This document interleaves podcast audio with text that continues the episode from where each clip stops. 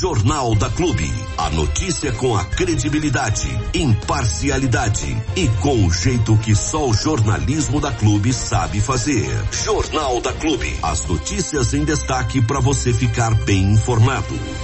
Nós passamos amanhã, eu, Diego e Joyce, Passamos amanhã desta sexta-feira. olha que pra tirar Armando Galiza de dentro do estúdio é difícil, hein, gente? Vocês têm que conver Não, comigo. não é fácil. Aliás, é mais fácil encontrar uma nota de 100 reais no chão do que me encontrar na rua. É verdade. Né? Eu, eu, eu, eu gosto de, de não aparecer. É, nós passamos amanhã, e você viu, né? Passamos amanhã, a maior parte do tempo eu estava sempre com alguém conversando. No cemitério municipal, em Bariri. Dona Joyce e seu Diego, não vou, não vou dar a minha opinião, nem o que eu vi, prefiro que vocês comentem. Bom, eu posso começar? Fica à vontade. Então, é, bom, a gente foi até o cemitério hoje municipal, primeiro para dar um, um, relato mais aproximado sim, da realidade do que, do que a gente está vivendo hoje na cidade de Bariri. O cemitério municipal de Bariri é um cemitério bastante grande e é o único que tem na cidade, bastante antigo também, né? E ele possui diversas áreas aí, né? Desde a parte da entrada até lá no fundão, a galera do fundão lá, que é onde é a parte mais nova, né? Então a primeira impressão que a gente teve ali quando chegou foi de que tá tudo ok, porque na entrada tava realmente tudo mais ou menos organizado, sim, né? Sim. Ainda tem um calçamento, tava um pouquinho limpo, né? As árvores bem podadinhas e tal. Mas aí, conforme a gente foi andando mais ao fundo, a gente foi notando que o que tinha ali na frente era somente uma falsa impressão da realidade. Ao fundo a gente percebeu que o cemitério estava bem complicada a situação. Né? Um detalhe positivo, Armando, se é que a gente pode dizer que há alguma coisa positiva naquele espaço, é que nós não, eu, eu e Dona Joyce praticamente rodamos ali todo o perímetro do, do cemitério, não encontramos nenhuma brecha no muro, coisas que anteriormente Havia tinha, bastante. né? É. Várias brechas, assim, o fundo lá não tinha nenhum muro, sim, nem nada, sim. né? Então, quer dizer, essa parte do perímetro do, do cemitério que antes era de fácil entrada, hoje é um pouquinho mais complicado. Não que seja impossível, né? Porque o muro que tem lá é, minha avó não tá mais viva, mas se ela tivesse viva, ela pularia com tranquilidade. Até eu pulo aquele muro. Não, até o Armando, até eu pulo noção. aquele muro. Então, quer dizer, uh, a gente tem um muro hoje ao redor do cemitério todo, coisa que não tinha antes. Sim. Mas para por aí o ponto positivo. Hum. Porque depois a gente observa, uh, olhando atentamente, muito mato alto, não, tem, tem uma iluminação sujeira. também que não tinha antes. Tem uma iluminação agora não sei se ela está totalmente funcionando, mas nós vamos, nós vamos à noite para ver isso aí. É, você e a Joyce vão lá. Nós vamos à noite, pra... nós vamos à noite, tá combinado. Nós vamos à noite até para okay. identificar também a, a, nós vamos. a quantidade. Primeiro precisa de autorização, meu filho. Já falei com o Laércio, eu vou pedir pro prefeito. Já, ah, é? já pedi autorização para quem é responsável do cemitério. Entendi. Ele já autorizou, mas eu vou também pedir pro prefeito. Entendi. É, pede lá. Vocês vão lá. Eu vou estar com um compromisso no dia. Mas, Mas enfim, uh, o que a gente percebeu também, além da iluminação também, que aparentemente deu uma melhorada, eu, eu tive lá já numa oportunidade à noite também, depois que foi posta a iluminação aí. Essa iluminação que tem aí da, dos painéis solares, ou ela não está funcionando efetivamente porque os painéis estão mal posicionados, que é uma possibilidade, ou elas não têm tanta potência assim elas não têm tanta potência assim e também não dura uma noite inteira, né? A gente sabe é, que esse, esse, tipo de iluminação ele é paliativo, ele não é para ser definitivo, ele é para ser uma coisa paliativa. Certo. Mas a, a, colocação dos painéis ali também estão incorretas. Então, é, não estava iluminando tanto. Claro, melhor que o Breu era. Sim. Mas não estava uma iluminação tão assim potente, né? Mas a, objetivamente falando da parte em que nós transitamos ali, em que as pessoas passam e que é o que mais preocupa nesse momento, até por conta da proximidade com o dia de finados, são os corredores entre os túmulos ali do cemitério. Muita sujeira, mato alto, uh, calçamento onde existe está deteriorado completamente, onde não existe é um lamaçal danado, tendo em vista que nós vamos ter chuva até o dia de finados é muito provável que nós tenhamos corredores intransitáveis, totalmente transitáveis, porque é, não vermelho, são né? todos que, é. que têm calçamento. Os principais ali do pessoal rico, aí se tem calçamento. Lá no povão lá, aí é pé vermelho, aí a coisa é, tá na no barro, lama. Tá no barro, tá no É barro. pra atolar o pé mesmo, coisa feia, né? Ah, tem vários tambores espalhados pelo cemitério, isso é importante para o pessoal que faz a manutenção, mas muito mato alto também e diversos esconderijos para os tais dos escorpiões. Eu não encontrei nenhum, mas conversando com o pessoal que estava lá, é, que faz a faxina, tinha um tiozinho lá perto do, do finalzinho ali, carpindo, ele falou assim, eu vou carpir porque eu acho que o pessoal não vai limpar, né? Eu falei, é, acho que é melhor o carpir mesmo então. Então conversei com ele, conversei com outro tiozinho mais ao meio do cemitério, uma senhorinha no outro canto lá, todos eles relataram ter, é, ter encontrado escorpiões nesses últimos dias por lá. E que todos eles relataram que é alguma coisa frequente, né? Inclusive com um dos que a gente conversou, ele falou, "Eu já tomei seis picadas de escorpião aqui. É. né? Ou seja, é uma coisa que é frequente. E é, tá ali, tá? Onde a pessoa vai pôr a mão, tá ali, pau, já pega o, o escorpião e já pica a mão. Né? A É gente acabou se separando ali no cemitério, Dona Joyce, o Diego e eu acabamos nos separando ali para cobrir uma área maior. E eu conversei com uma das senhorinhas que estava lavando ali e ela me mostrou, ela tinha acabado de levantar o, o tonelzão, né, de, de água, o, barril de água, e embaixo tinha dois baitas, mais um baita escorpião mesmo, não é o pequenininho não, o grandão. Ela tinha acabado de matar, ela ainda falou, "Ah, vem cá, vem cá, vem cá, vem cá, vem, vem, vem, vem. Acabei de matar, ó, tava embaixo, dois, dois escorpiões, tava embaixo do, do barrilzão d'água. Vocês não viram, mas eu vi o escorpiãozinho. Então, é porque tava pro outro lado lá, a gente acabou não, não, não, não vendo. O cemitério é grande, né, cara? É grande mesmo. Não, ele é amplo, É. tem um espaço bastante grande e isso acaba com certeza até é, dificultando a questão de manutenção. Os corredores de qualquer jeito, enfim, tem toda uma questão aí, né, ah, que a gente tem visto que infelizmente acaba dificultando. Então, muito mato alto, corredores intransitáveis, não são todos que têm a, a- o calçamento adequado, ah, vários pontos que são facilmente abrigos para escorpiões, né? Ah, não vou falar aqui de iluminação porque o, o- o cemitério não vai estar aberto para visitação à noite, mas diante do que a gente viu ali, o risco ele é iminente. Sim. Iminente para quem for aí no dia de finados lá no cemitério de Bariri. Ou seja, uma situação realmente complicada que condiz com aquilo que as pessoas vinham relatando de que o cemitério está infestado por escorpiões. Volto a dizer, nós não flagramos, mas é importante dizer que o escorpião ele tem hábitos noturnos. Então, à noite é quando você tem aí maior chance de verificá-los, né? Embora aí, ainda assim, muitas pessoas relatam ter visto durante o dia. Ou seja, se está escapando até durante o dia, você imagina Não, esses dois foram mortos agora. do- esses à noite, né? Então, quer dizer, de fato, há uma situação complicada no que diz respeito a escorpiões, né? Ainda mais se a pessoa, imagina lá, volta a dizer o que eu disse de manhã, né? O pai e a mãe estão lá, né, visitando o túmulo de um ente querido, um, um, sabe, o avô, o avô de uma criança, e a criança sentou no cantinho ali já Esse é o risco. problema, a criança não fica parada, né? É. A criança vai andar. Exatamente. Vai andar. Então tem vários cantinhos, vários corredorzinhos, vários amontoados de folhas, A vários quina pedaços dos próprios quina túmulos, né? do A túmulo, quina, exatamente. quina, embaixo daquela quininha pode estar o danado. Exatamente. Então, o risco ele é iminente de fato, né? Eu não me lembro quando foi a última vez que foi feita dedetização no cemitério, mas seria necessário pensar nessa alternativa com O certeza. problema da dedetização do cemitério é o que a gente já comentou, né? Se você matar as baratas, os escorpiões vão sair do cemitério e vão ir para as casas nas vizinhanças ali atrás de alimentação. Esse é, o, esse é o grande problema da dedetização do cemitério. Você. Posso? Pode, deve, deve, deve, deve, deve, deve. Você sabe, Armando, que eu, eu já comentei isso com o Diego e eu gosto muito daquelas artes tumulares, né? Que, aquelas esculturas que ficam em cima Sim, dos sim, túmulos, sim. então eu já. ah, eu conheço alguns aí pela região.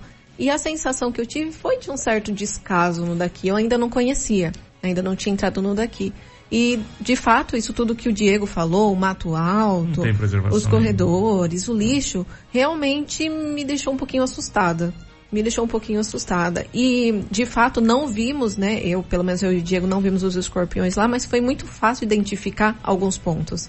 Eu até queria levantar isso aí, que o Diego acabou falando, mas estava muito fácil de, de identificar possíveis pontos que eles poderiam estar. E, inclusive, esse senhor que falou com o Diego, que estava carpindo lá em frente, aparentemente ele não foi o único. Teve outras pessoas, outras famílias que precisaram fazer esse tipo de manutenção, justamente porque não tem. Não tem, pelo jeito não terá, né? Não tem, pelo jeito não terá. Pelo menos agora para o finados, que é semana que vem. Sim, a não ser que a prefeitura faça alguma coisa muito emergencial, não, não sei. O que me preocupa, eu não sei se chamou a atenção de vocês também, mas é a quantidade de túmulos onde você percebe que havia alguma coisa e hoje não está mais lá, né? Onde você percebe que existe... Foi furtado. Os furtos. Foi, foi, os furtos, foram vários, né? Vários túmulos a gente percebeu que ali tinha uma cruz, de repente não tem mais, porque ficou a marca, né? Ou tinha a placa e não tem mais, porque ficou a marca, ficou o buraco do, do suporte e tal. E a informação é que a partir de hoje já não tem mais segurança no cemitério. Ah, o pessoal que fazia a segurança do cemitério não trabalha mais. Então, complica, né? Complica e complica bastante. Eu estava lendo aqui a dar sorte pro bandido. Né? Exatamente. Eu estava tendo aqui também uma nota técnica da SUSEM que fala a respeito de como combater os escorpiões. E na nota técnica da SUSEM, a forma que eles indicam como forma mais eficiente e eficaz para o controle dos escorpiões é o controle justamente do ambiente. Né? Então, ou é impedir o acesso das pessoas a locais em que eles possam estar, hum. ou é impedir que os escorpiões possam adentrar. Então, por exemplo, fechar ah, frete, fechar tá. aqui. Ali já está. Ali eles já estão, já virou então, território é deles forma, ali. É uma forma de controle é impedir essa, essa forma que as pessoas Dificilmente, gente, eu vou ser bem sincero no que eu vou dizer agora, dificilmente, e eu diria, repetindo, eu acho que é impossível, na, nas condições que nós temos no cemitério, a achar que algum dia vai estar livre de escorpiões. Ali já é um território deles, não tem como, por mais que você elimine a barata, por mais que a gente taque uma bomba nuclear ali, também não vai servir, porque a barata resiste a, a um ataque nuclear. É, não adianta, não, não tem como imaginar. Nós temos muitos túmulos e alguns abandonados, alguns já com, com, com é, é, a estrutura comprometida. Ali não tem jeito, vai ter barato, e onde tem barato tem escorpião. Então achar que qualquer ação que for feita agora pela prefeitura vai eliminar os escorpiões ali do cemitério é realmente acreditar que o coelhinho da Páscoa coloca ovinhos de chocolate. E é, ele não coloca, de verdade. Não? Não, não coelho, ah. coelho nem bota ovo, viu, velho? Desculpa aí se quebrar. Como não? Não, não bota, né? Ah, não bota, desculpa. Louco, não então não tem, gente, não existe possibilidade disso acontecer. Infelizmente, a realidade que nós vivemos hoje é o seguinte. É uma praga, tomou conta, não há nada que se possa, a não ser que você derrube o cemitério e passe um concretão de fora a fora lá, entendeu? Porque caso contrário, não adianta. É, sabe a história do você limpa o seu quintal e o vizinho não limpa o dele? Hum. Adianta alguma coisa você limpar o seu? Não, porque o escorpião vai vir na sua casa do quintal sujo do seu vizinho. E hoje o cemitério é assim. Não tem só o túmulo da minha família que eu cuido. Do lado tem o túmulo de uma família que nem existe mais em Bariri e que está ali abandonado. E que é perpétuo. E que não adianta, a prefeitura não vai consertar, não vai ter jeito, vai estar tá infestado, vai ter escorpião, hoje, amanhã, depois da manhã, eternamente, amém. Entendeu? Então o que fazer? Se dá para evitar, evite. O ir. Se for, não leve crianças, interessante. E quando for, procurar usar uma roupa um pouco mais fechada, sei lá. Porque não tem, não tem. É... Enxugar gelo. Alguém consegue? Não dá para enxugar gelo, a não ser que seja o gelo seco, né? Que, que passa do estado sólido para o gasoso sem passar pelo líquido, né? Que é o dióxido de carbono. É, caso contrário, gente, o gelo, gelo não tem. Você vai enxugar, ele vai continuar molhado. Não tem. Não existe possibilidade. Então, o que a gente viu hoje no cemitério, que todo mundo já sabe, é que a infestação de escorpiões existe, está, escorpião está, existe, está presente e vai se manter ali daqui para frente eternamente. Entrou no, entrou no ambiente, proliferou, não há o que fazer para eliminar. Você pode até diminuir, mas eliminar jamais. Jamais, vamos ser sinceros. Jamais, jamais, jamais.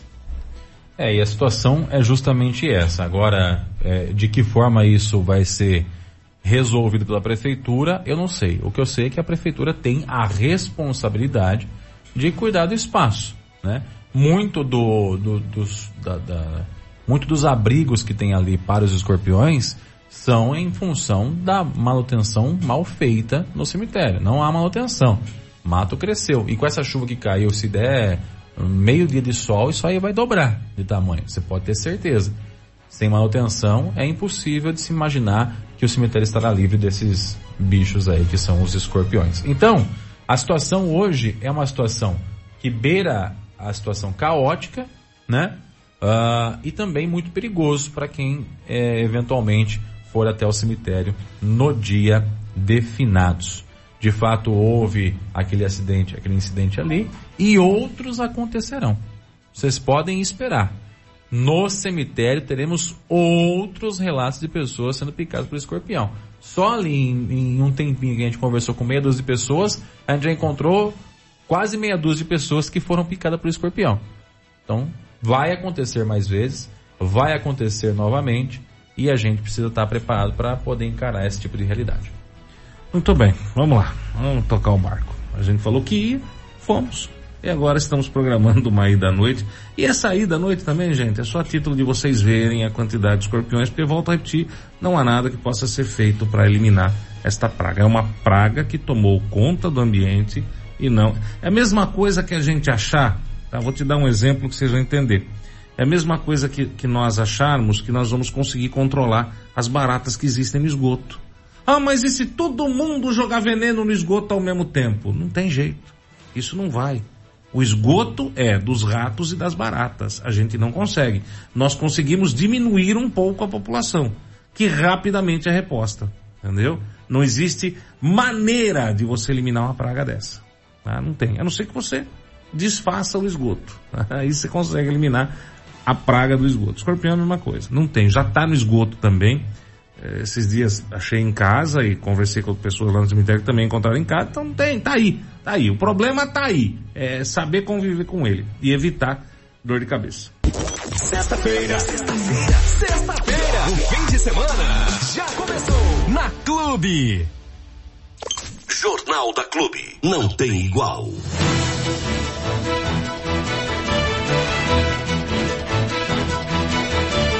Andemos via, vamos que vamos. Toca o barco aí, seu Diego, dona Joyce. Vamos que vamos, senhor Armando. Vai ter um evento aqui na escola de skate, né, dona Joyce? Isso.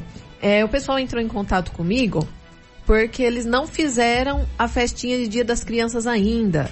Eles disseram que não fizeram porque não queria colocar tudo no mesmo final de semana. Ah, entendi. Então esperaram um pouquinho e agora e no sábado agora, amanhã, eles irão fazer uma ação. E o Tiago Paliari me mandou um áudio convidando o pessoal. Legal, vamos lá. Olá, ouvintes da Clube FM. Aqui é o Thiago Paleari, presidente da Associação Escolinha de Skate de Bariri. Eu estou passando para falar da nossa festa do Dia das Crianças, que a gente vai realizar neste sábado, dia 28, a partir das 15 horas, ou seja, 3 horas da tarde, entre as 3 e as 6. A gente vai fazer a nossa festa na própria pista de skate ali na pracinha, no final da Padre João Eide, ao lado da EMEI 5. Então vai ter muito skate, é claro, mas também vai ter pula-pula, cachorro quente, salgadinho, refrigerante e muita alegria para a gente celebrar com os nossos alunos e também com quem quiser participar, é só chegar, a gente estará lá, tá bom? Um abraço, Clube FM. Jornal da Clube. Valeu, Tiaguinho. Um abraço a você também aí e a todos os voluntários da Escolinha de Skate de Bairi que mandam bem demais aí, fazem um serviço bacana para toda a comunidade e que vai estar tá celebrando aí então esse Dia das Crianças neste final de semana. Legal, convite legal. feito para todo mundo aí. É importante dizer que a escola de skate em Bairi, ela funciona de forma voluntária, não tem custo nenhum, as crianças participam, né? É um projeto que não tem apoio nenhum do poder público, né? diferente de outras cidades que isso acontece, uh, e que mesmo assim eles fazem com primor o trabalho ali junto com as crianças, Parabéns, né? parabéns. Desde ofertar o curso de skate até outras coisas agregadas, como por exemplo atendimento médico, eh, odontológico, com psicólogo, ou seja, tem todo um respaldo, como é um bairro mais carente, né? Todo um respaldo que é dado para a criança que participa da escola de skate, tudo de forma voluntária. Então a gente tem que dar a mão à palmatória porque de fato o pessoal Verdade. ali faz um serviço bem feito e atingem em cheio o objetivo que é ah, estar aí junto com essas crianças mais carentes aí da- do município de Bariri. Parabéns. Parabéns mesmo. É bom demais. Ô Armando, hum. eu tenho uma reclamação aqui hum. uh, com relação ao transporte da saúde em Bariri, tá? Ô oh, Jesus, fazia tempo que não tinha isso. Uma situação que acabou acontecendo aí e que tá hum. deixando uh, uma mãe revoltada, e não é pra menos, né? Hum. Ela é mãe de, de, gêmeas, uh, são duas garotas que têm cinco anos hum. e que precisam de, de um transporte específico né? Elas fazem um acompanhamento já há cinco anos hum. uh, com esse transporte em Botucatu e elas precisam desse, desse atendimento, desse transporte específico. Hum. Acontece que a prefeitura, sempre que muda o representante, o responsável ali da, da ambulância, como aconteceu recentemente, é, é, vira uma bagunça ali com ela. E aí ela perde consulta, a criança não pode ir, é, quando vai chega atrasado, não dá para atender porque tem horário marcado, né? Tem toda uma questão envolvendo aí. E ela enviou vários áudios aqui, tá? Reclamando bastante, de forma bem incisiva dessa situação. E eu, a gente ela autorizou a gente a exibir alguns desses áudios também em que ela reclama dessa situação.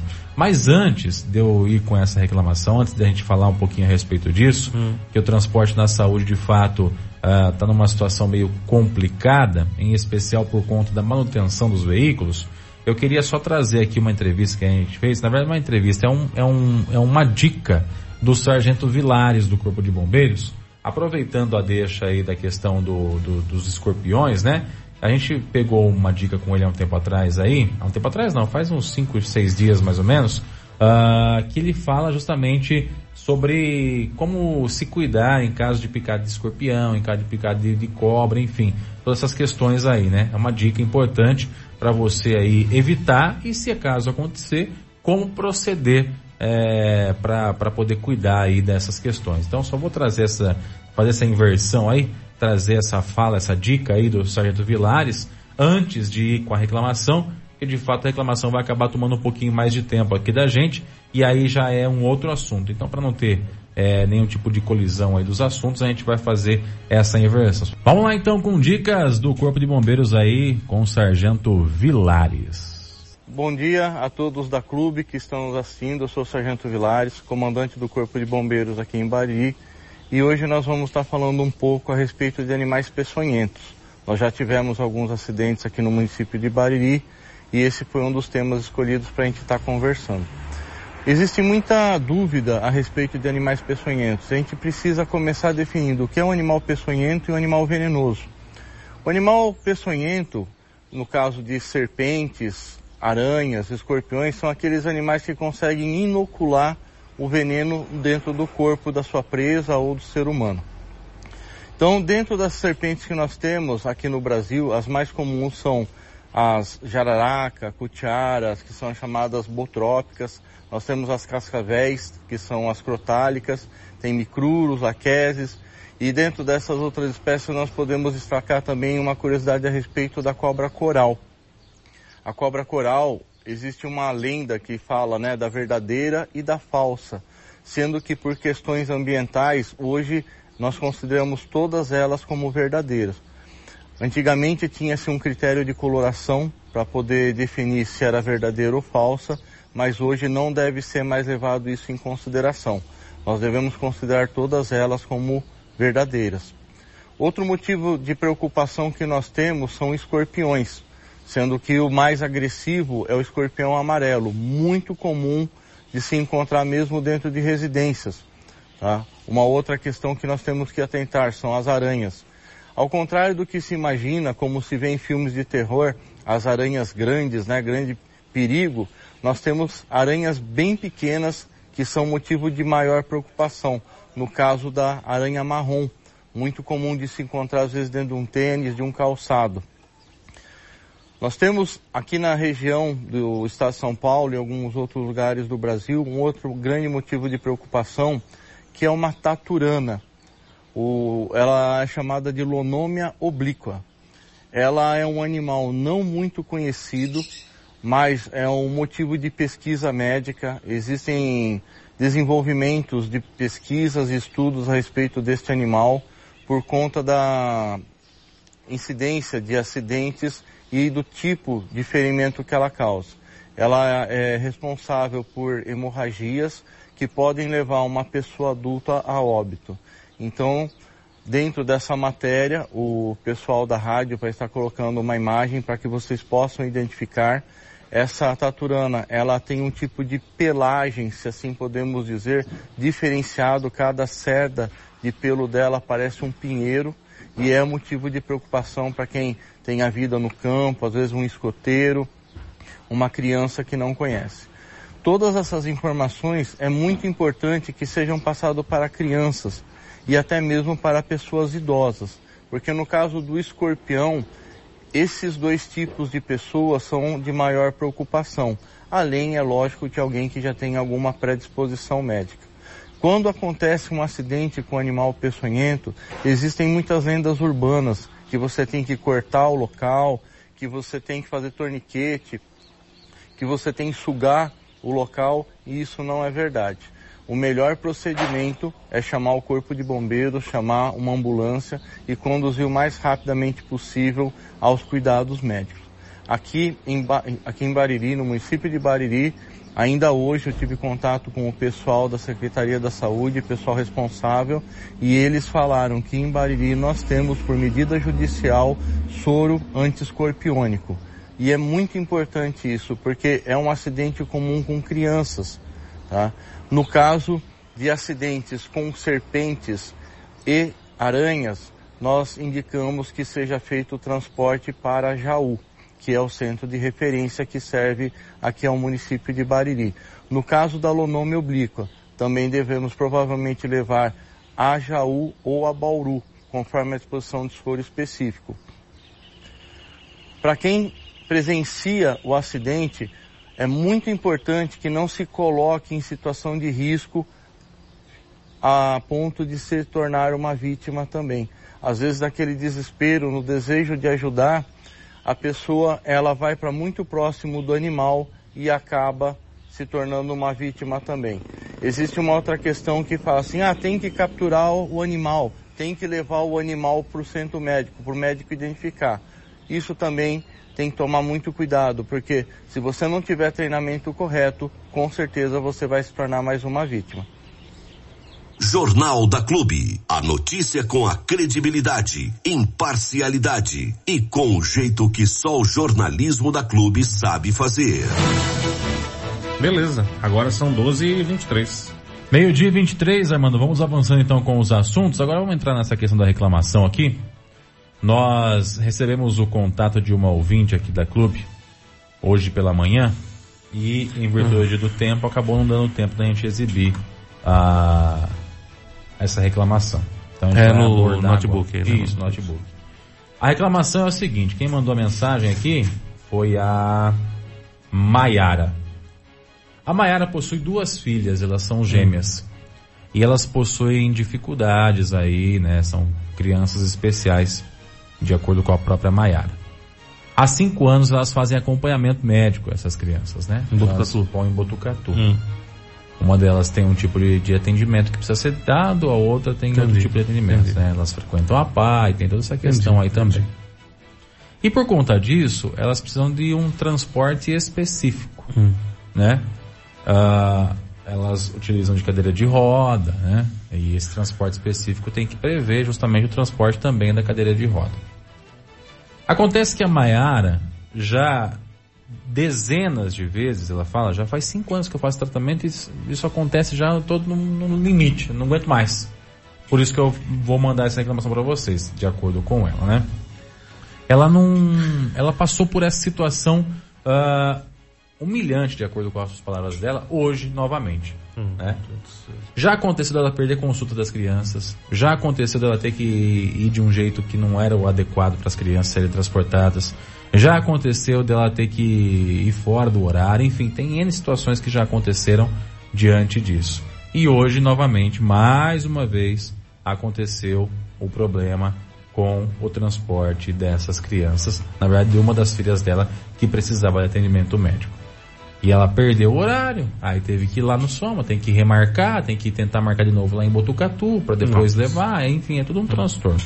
Eu vou exibir aqui alguns áudios dessa reclamação que a Mayara mandou pra gente, tá? ela vai relatar um pouquinho de como é que isso acontece, o que, que, que ela vem passando, como é que tem funcionado aí na, no setor de saúde e o setor de transporte das ambulâncias. Vamos lá. Vai ficar com o áudio aberto aqui. Estava marcada para 5 e meia da manhã.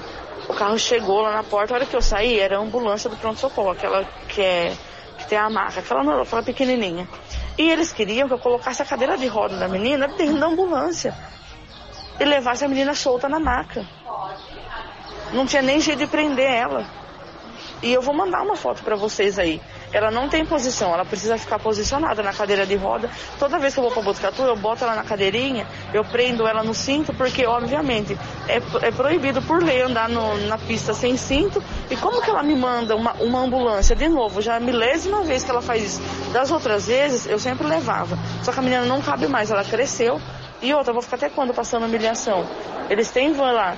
Aí que o motorista alegou, chegou lá hoje de manhã, eu falei, moça, ela não consegue ir assim, não é porque eu não quero ir porque eu tô querendo luxo, é porque realmente ela não cabe. Se eu colocar ela, eu não coloco cadeira de roda. E a cadeira de roda não coube dentro da ambulância. É aquele espacinho onde eles colocam aquela escadinha pra gente subir. É naquele espacinho que ele queria que eu levasse, que a Suzane queria que eu levasse a cadeira de roda. Ainda ele sugeriu, você quer que eu vou lá embaixo, eu tiro a maca da ambulância, você leva ela na cadeira de roda? Eu falei, como que eu vou levar a menina solta na cadeira de roda na ambulância? Eu falei, vocês estão de brincadeira comigo, né? Faz cinco anos que a menina viaja, faz cinco anos que eu marco carro separado. E não é carro separado que eu quero que é só ela que vai. É o carro separado, mas vai, sempre vai outros pacientes junto. Mas um carro separado que dê para ela ser inclusa, sabe? Eu peço para Bom, esse carro, essa ambulância que chegou lá, que ela falou aqui, ela me mandou a foto da, da ambulância, até mostrar aqui, por mano tava mostrando não, não aqui na tela. Nada. É a maca mesmo. Como é, é, é uma ambulância convencional.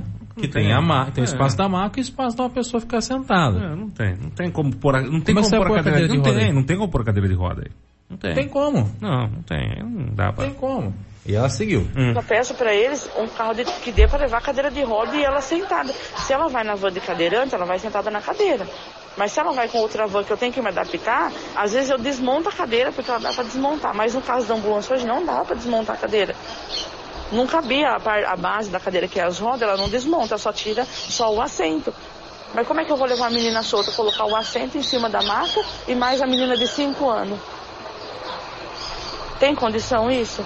Viu? Não, sabe? Aí o motorista ali. Hoje ele ligou para a Suzane aqui de manhã. Ela simplesmente falou para ele: pede para ela remarcar a consulta se não der para ela ir com essa ambulância. Hum, é simples assim. Eu quero ver quando que ela vai conseguir, porque ela vai ter que conseguir uma consulta para mim lá em Botucatu agora. Quando que ela vai conseguir essa consulta para mim? Pra menina poder ir. Porque ela toma remédio controlado. Ela toma os remédios de convulsão, que hoje era dia de pegar receita nova. Aí eu tô aqui no posto, aqui agora, esperando vaga, pra, esperando a médica chegar, que tem uma médica clínica geral que vem aqui, para me pegar as, as receitas dela para não ficar sem o remédio, porque ontem foi o último remédio dela. Hoje eu pegaria a receita nova para ela continuar tomando, porque ela não pode ficar sem, é uso contínuo. Sabe, é uma vergonha isso daí, cara. Aí o motorista falou que as vans estão todas quebradas, a van de cadeirante tá tudo quebrada, que a prefeitura não tá dando verba para consertar, manda na oficina, se mandar não busca porque não tá tendo recurso, eu vou te mandar o vídeo dele falando. E a foto da van, Hum, da, da ambulância, com a cadeira de roda tem condição, isso é uma humilhação pra gente. É o mínimo que eles deviam fazer, era manter esse, esse negócio da saúde, está uma vergonha. Onde que estão enfiando o dinheiro da saúde? Porque só as pessoas estão sendo prejudicadas.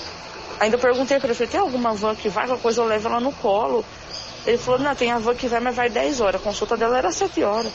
A van sai daqui 10 horas, até chegar lá meio-dia, já parou o atendimento da parte da manhã. E depois do almoço eles não atendem, porque não está marcado.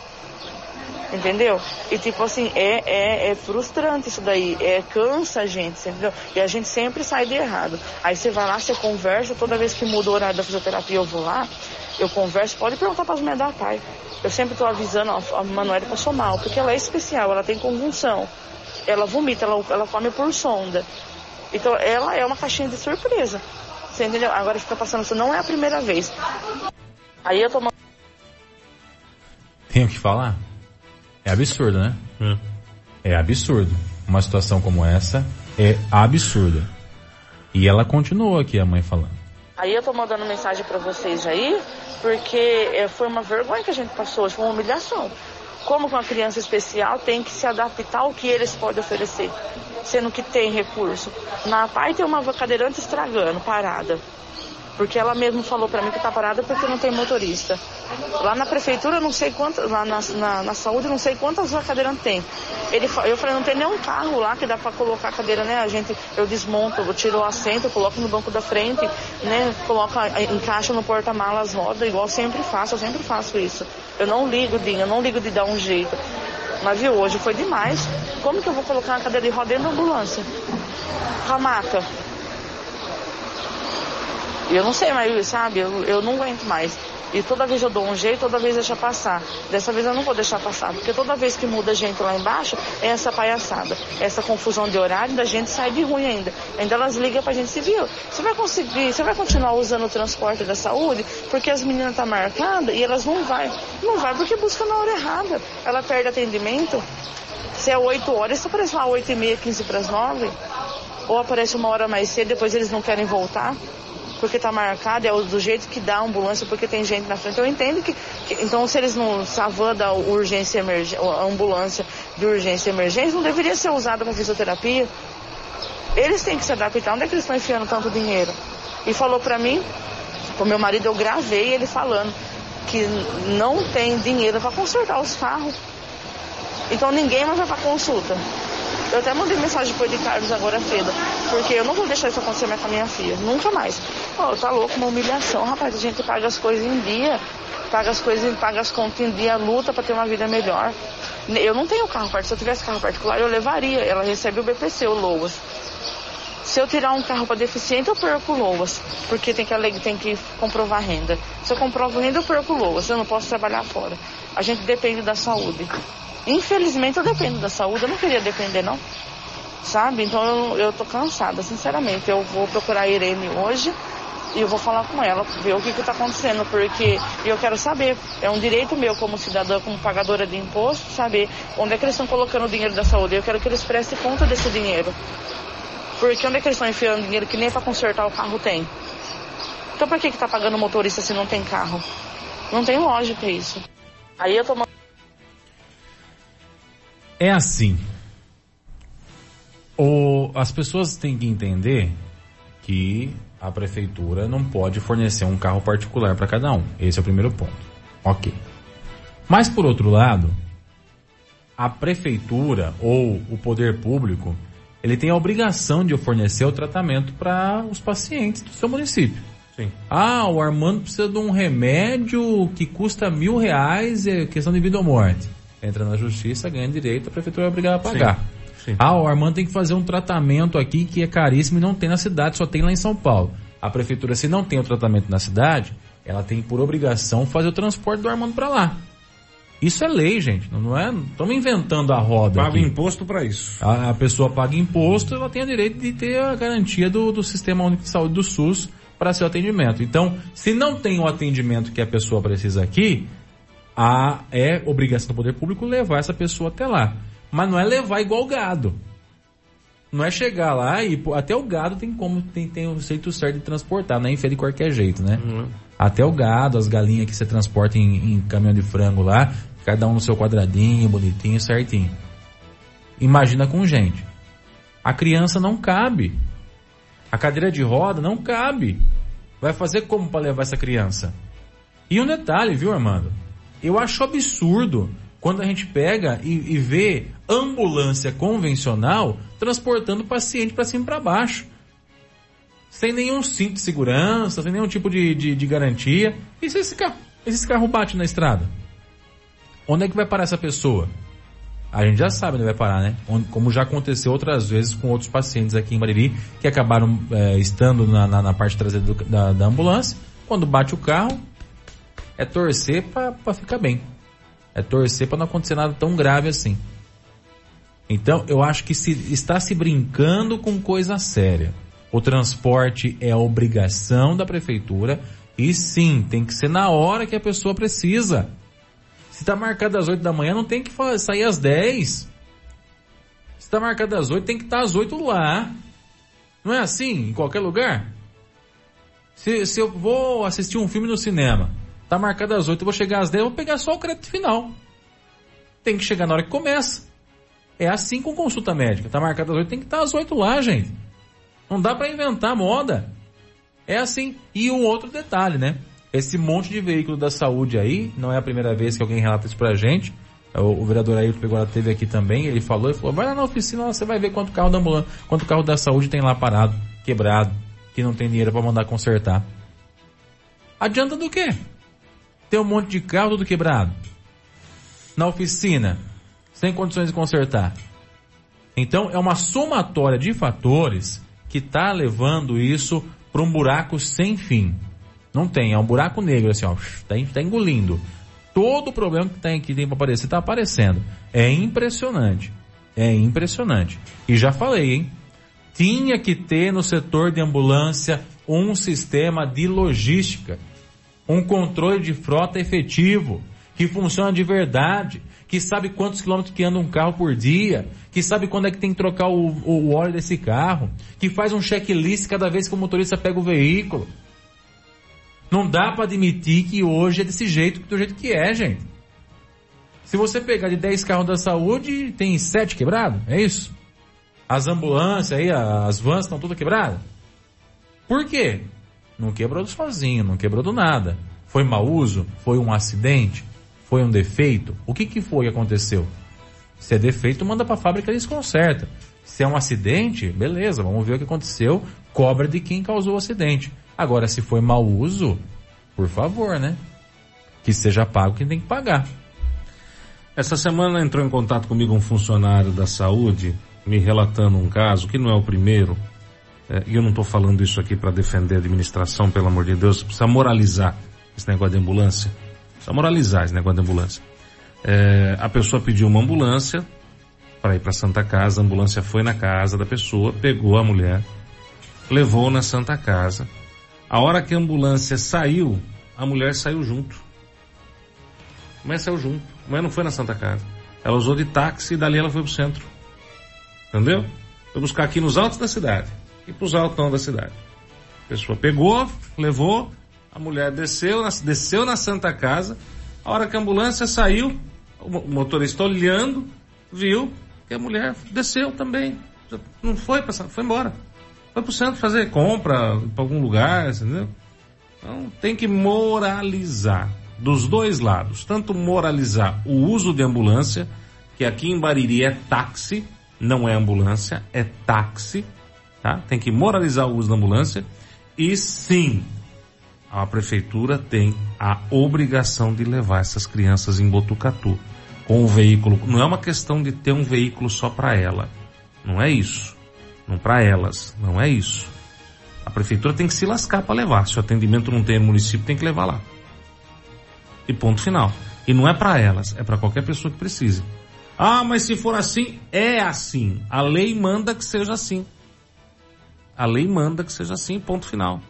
E a prefeitura que se vire para cumprir a lei. Entendeu? Mas tem que ser uma via de mão dupla. Nós temos que usar quando nós precisamos, e nesse caso as meninas precisam, e não usar de táxi como tem muita gente que utiliza. Mas não tem controle de frota, irmão. Então não tem, não Esse tem é o problema. Não tem controle de frota. Se, se ele for lá não... hoje na central de ambulância, vai lá agora, ó. Meio-dia 39, vai na central de ambulância, senta lá e fala assim, viu?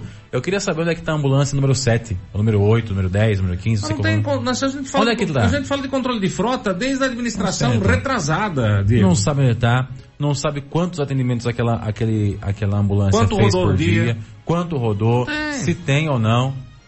Eu vou falar pra você, tem veículo aí que você fizer a média, capaz tá fazendo meio quilômetro por litro ah, de combustível. Não tem, não tem, não tem. Não tem. Ô gente, controle de frota. Não tem dinheiro pra arrumar. Como controle é que você vai de frota. contratar alguém pra ser lojista? Ah, pelo amor de Deus, vai. Tem dinheiro pra pagar. Faça meu favor. Faça meu favor. Terceiriza. Você vai ver. Quando você joga pra iniciativa privada, funciona. Aí os caras fazem funcionar. Não foi assim com a Telesp? Foi assim. Não funcionava mais, puseram nesse livro privado e a Vivo quanto tem de dinheiro. É. Só lucro, só lucro, só lucro, só lucro, só lucro. O banco, Caixa Federal dá lucro? E, o Itaú? e o Bradesco? Joga na iniciativa privada. Funciona rapidinho. É assim, terceiriza. Porque senão, cara, nós vamos, daqui a pouco, isso aqui vai, vai virar o quê? É um Deus nos acuda? E aí, quando acontece de pessoas que precisam não serem atendidas, aí a gente começa a falar de pessoas que estão sendo atingidas pela má gestão. A gente sempre fala de empresas da nossa região que acabam sendo empresas destaques, né? Hum. E a gente vai trazer uma entrevista agora que eu fiz com o Reginaldo é, em uma empresa aqui da nossa região, que é uma empresa de Boracéia, a Sintex. Opa, legal. Eu, eu confesso para você que eu fico surpreso quando eu vou para esse tipo de local e eu descubro uh, que as coisas são maiores do que eu imaginava. A Sintex é uma... Foi o caso da Sintex. Uma baita potência. É. Potência internacional. É. E tá aqui em Boracéia. Né? Eles fazem couro sintético. Só para você ter uma ideia, ele estava conversando com ele lá a respeito disso. E ele falou assim, só de do que eu produzo aqui de couro sintético, eu salvo 500 mil cabeças de gado por mês.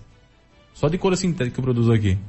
Meio milhão de, de, de, de, de, cabeças de gado não é morto para poder usar o meu couro. Se fosse no couro é, verdadeiro, teria que matar 500 mil é, cabeças de gado por mês. Doideiro. Ou seja, é muita coisa, né? E a produção é muito grande. E o que eles fazem lá, eles acabam uh, revendendo para outros uh, outras empresas que vão depois produzir isso. Pode se transformar na bolsa Vitor Hugo, que, que as mulheres adoram, né? Pode se transformar nas bolas, que são as bolas da Copa, que são vendidas para o pessoal. Ou seja, tudo isso pode ter couro aí sintético da Sintex, feito aqui em Boracéia. Do ladinho da gente. Eu conversei com o Reginaldo, que é proprietário desse presidente né, e proprietário da Sintex. Ele falou com a gente um pouquinho de como é que é a empresa dele é, nesse bate-papo bem bacana que a gente fez por lá. Vamos lá. E muito bom dia a você que sintoniza o Facebook da Clube FM, seja muito bem-vindo também a você que nos ouve através do 100,7, estamos juntos. Hoje nós estamos aqui no município Buracéia, na empresa Sintex. A gente vai conhecer um pouquinho do que faz a Sintex, né? Uma empresa que está aqui há bastante tempo, e que com certeza é uma das empresas que tem brilhado também no Brasil e no mundo com o trabalho que faz, com o que produz e com a forma com que vem fazendo isso ao longo dos anos.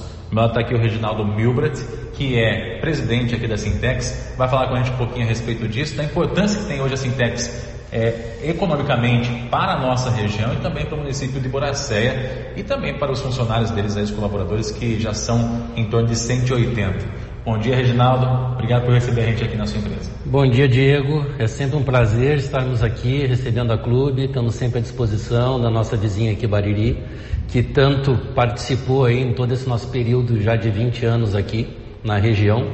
E é sempre um prazer estar falando sobre a Sintex. Sintex, mais do que nada, é a realização de um sonho nosso. Tá? Começou aqui em 2001. Nós somos gaúchos, viemos lá do sul para cá.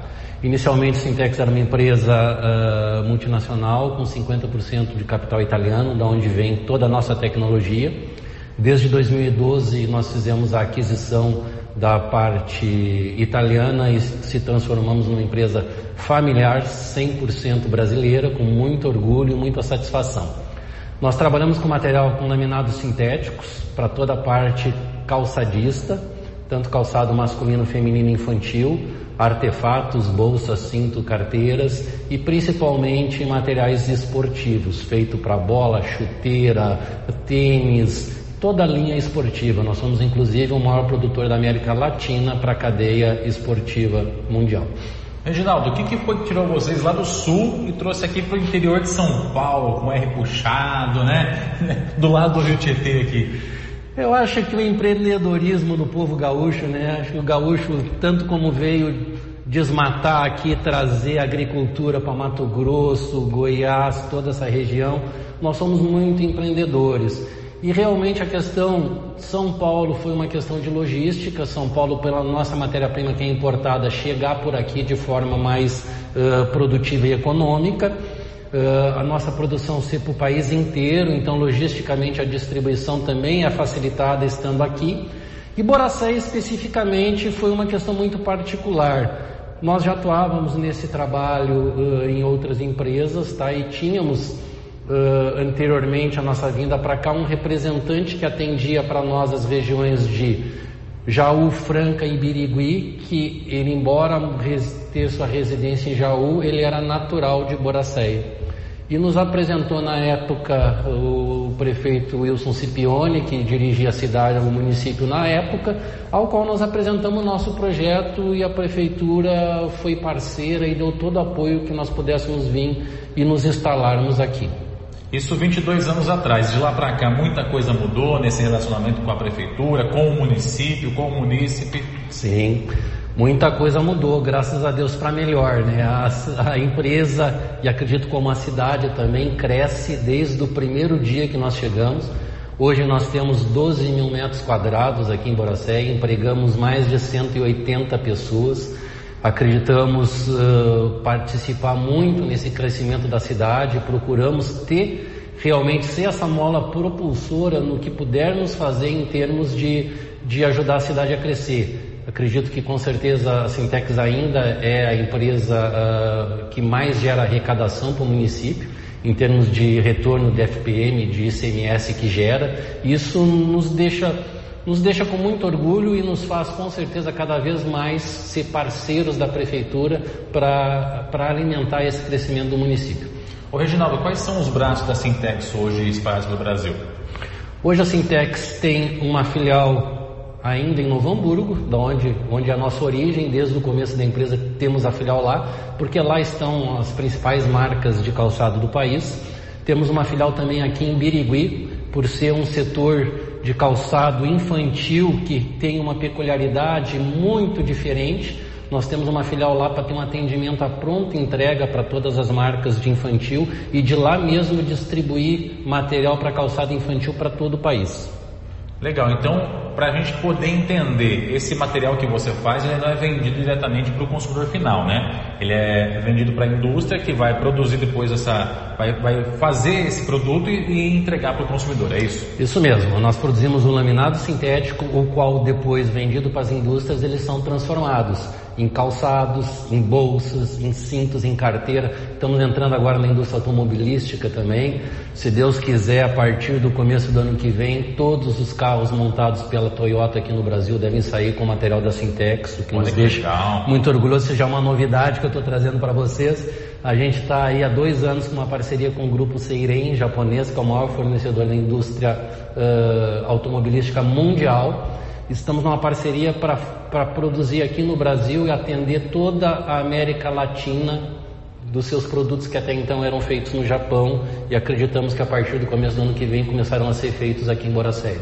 E um detalhe do material esportivo aí, né? A gente está conversando fora do ar aqui, Reginaldo. Você disse que a Sintex hoje é, é a principal é, fornecedora de material para a produção de material esportivo hoje, é isso? Isso, a Sintex é a maior produtora da América Latina de material para o mercado calçadista, tá? Tanto tênis, bola, chuteira, luva e tantos outros artefatos que compõem o mercado esportivo. Realmente o material esportivo está no DNA da Sintex. Nós começamos desde o primeiro metro produzido aqui na empresa foi para esse segmento. Esse segmento está no nosso DNA desde o começo Claro que depois, com o crescimento da empresa, acabamos expandindo para tantos outros mercados que hoje são potenciais para esse nosso produto. E é interessante porque a gente, a gente veio aqui para mostrar justamente esse trabalho, que você vai comprar ali uma bola, não vai ter sido Sintex na bola, né? Mas provavelmente aquele material que está ali nessa bola, ela pode ter saído aqui desses galpões aqui da Sintex, onde é fabricado, direto aqui de Buracé, interior do estado de São Paulo. Ô Reginaldo, e a expansão, a ampliação, para onde é que vai a Sintex agora a partir deste ano aqui? Olha, esse ano nós estamos, vamos dizer assim, chegando à conclusão do nosso projeto inicial. Nós estamos fechando aqui o quarteirão todo com 12 mil metros quadrados de área construída. São mais 2 mil metros construídos agora uh, nesse segundo semestre, o que está nos possibilitando, inclusive a partir do ano que vem, ampliar o nosso parque industrial. Então nós já estamos com algumas máquinas chegando para modernização da planta e estamos adquirindo uma nova linha de produção para ser instalada no segundo semestre do ano que vem, o que vai nos propiciar aumentar ainda mais a nossa produção e solidificar o nosso crescimento aqui como, como grande marca hoje de produtora do país. Legal, importante conhecer esse trabalho, agradecer aqui a recepção do Reginaldo para com a gente na Sintex, torcer aí pelo futuro para que o desenvolvimento de fato venha e se instale aqui na Sintex cada vez mais, porque ganha a Sintex, mas ganha também Boracéia, ganha o Boraceense e ganha toda a nossa região, que é um, acaba se tornando um polo nesse sentido também, viu? Então parabéns aí por esse trabalho, Reginaldo manda parabéns a toda a equipe aí da Sintex e se você quiser acrescentar alguma informação, fica à vontade. Obrigado, Diego. A gente que agradece. É sempre um prazer estar falando da empresa, estar falando aqui para nossa região que tão bem nos acolheu.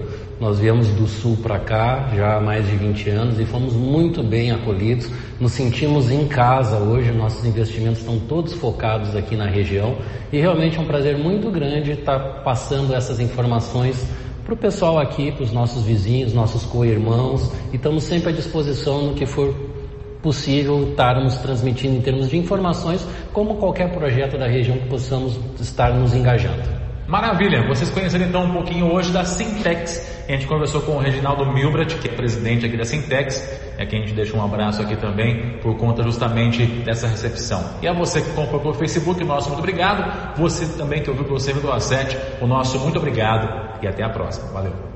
Você ouviu no 100,7 Jornal da Clube. Fique bem informado também nas nossas redes sociais. Jornal da Clube. Não tem igual.